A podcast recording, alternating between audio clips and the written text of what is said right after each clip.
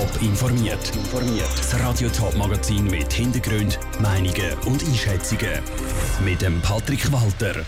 Ob es im Thurgauer Regierungsratswahlkampf zu Spannungen zwischen der GLP und den Grünen kommt und wie sich der Kanton Schaffhausen als Gastkanton von der Olma möchte präsentieren, das sind zwei von den Themen im Top informiert.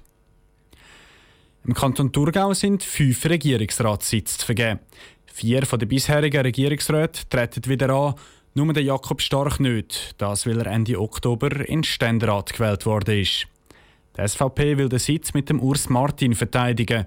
Die Grünen auf der anderen Seite haben mit der Karin Bettkisee zum Angriff blasen. Heute, am letzten Tag, wo ein Kandidat nominiert werden darf, greift auch die GLP an, und zwar mit dem Uli Fisch. Ob der späte Angriff zu Streit zwischen den beiden Thurgauer grünen Parteien führt, hätte Pascal Schlepfer herausfinden die GLP begrüßt die Kandidatur von Karin Betrise, schreibt die Partei in einer Mitteilung. Um den Wahlkampf erfolgsversprechend zu machen, will sie aber gleich noch den Uli Fisch aufstellen. Was ganz nach einem Frontalangriff gegen die Grünen tönt, soll aber keine sein, sagt Robert Meyer, Präsident der GLP im Kanton Thurgau. Verstehen Sie bitte unsere Kandidatur nicht als das, was Frau Betrise in dem Sinne passt. Bei uns geht es wirklich darum, dass wir eine eigene Kandidatur haben, die die Chancen erhöht, dass wir eben die Zauberformel, die im Thurgau steht, durchbrechen können. Kein Angriff also von der GLP stellt sich nur die Frage, ob das bei den Grünen auch so ankommt.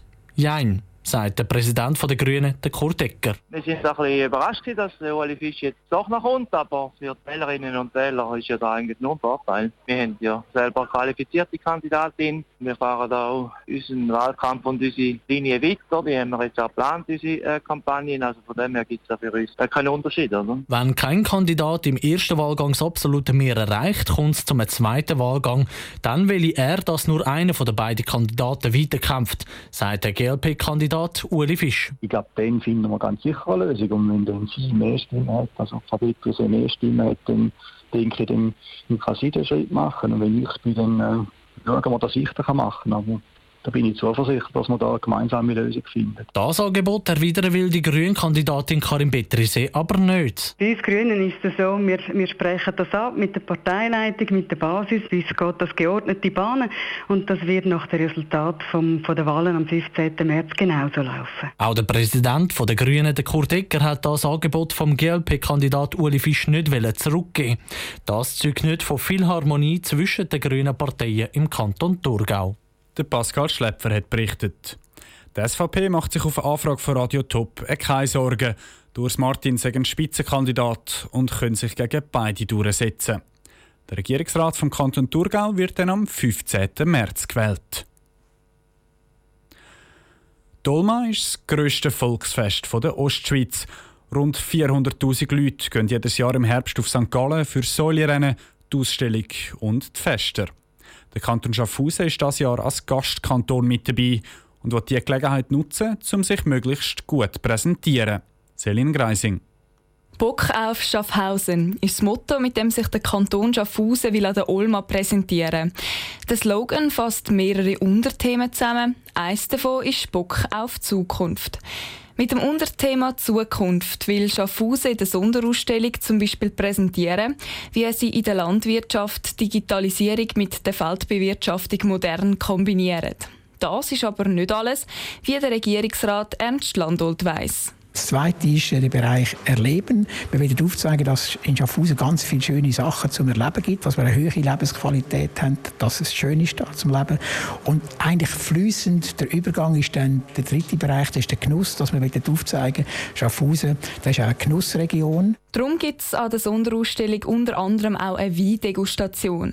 Mehr Details zum Gastauftritt haben die Organisatoren aber noch nicht verraten. Klar ist, der Ernst Landolt und das Organisationskomitee freuen sich darauf, den Leuten zu zeigen, dass Schaffhausen nicht einfach ein Kanton am Rand der Schweiz ist, sondern dass es ein Kanton ist mit Drive. Das Ziel war eigentlich, dass wir einen frischen Auftritt machen aber auch einen bestimmten Auftritt. Also der Bock soll auch doch ein bisschen eine gewisse Stärke zeigen und das macht er auch, so wie er da steht.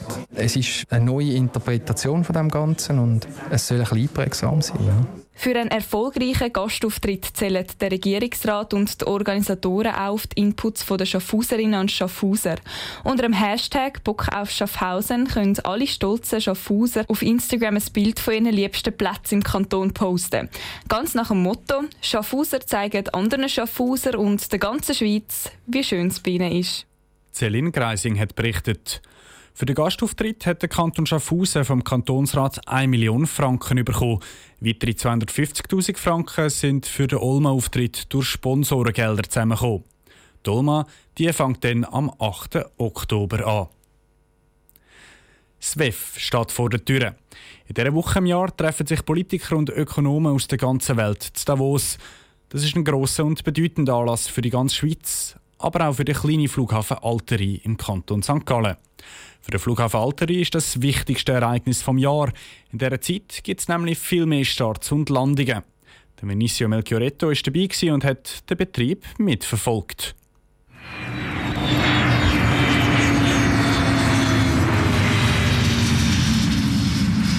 Zwar ist Alteri ein kleiner regionaler Flughafen, aber er ist der nächste von Davos aus.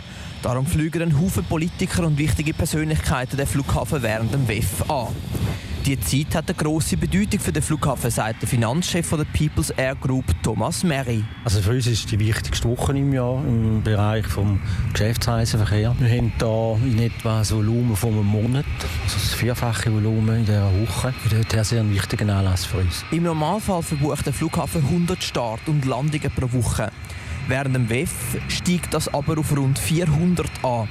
Aber aktuell kann man noch nicht von einem Betrieb reden. Zwar hört man immer wieder das Flugzeug ankommen und der typische Kerosingeschmack in der Nase ist da, aber heute sind gerade mal vier Flugzeuge auf dem Rollfeld gestanden.